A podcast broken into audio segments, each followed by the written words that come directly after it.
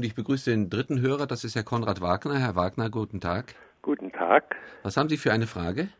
Ja, meine Ja. Frage lautet, warum höre ich dieselbe Musik vom Mhm. gleichen Sender aus einem an das Antennenkabel angeschlossenen Radio um mehrere Zehntelsekunden später als aus einem Kofferradio mit Einzelantenne? Interessante Frage. Da geht es um Physik, Gabor.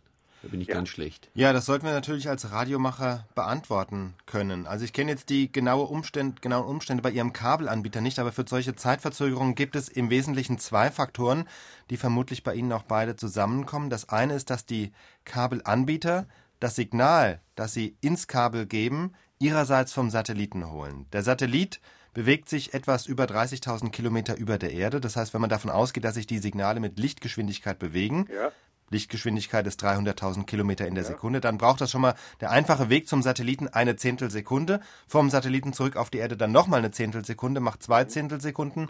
Wäre schon mal die Hälfte der Zeitverzögerung, die Sie beobachten, erklärt. Dann kommt hinzu, dass die Signale bei der Verbreitung über Kabel digital sind. Das heißt, die werden nochmal zusätzlich aufbereitet. Beim Einspeisen ins Kabel muss die Musik in digitale Signale umgewandelt werden und bei Ihnen als Empfänger dann wieder rückverwandelt werden. Auch das kostet Zeit, Rechenzeit, Rechenleistung und dadurch erklärt sich unter Umständen diese Zeitverzögerung. ah ja.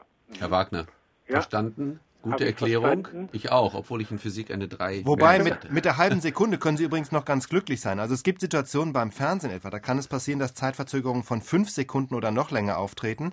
Das ist nämlich jetzt vor allem bei der zunehmenden Verbreitung über DVB-T der Fall. Das heißt, diese digitale terrestrische Verbreitung, das ist, da sind dann noch mehr Umwandlungsprozesse dazwischen geschaltet als beim normalen Kabel.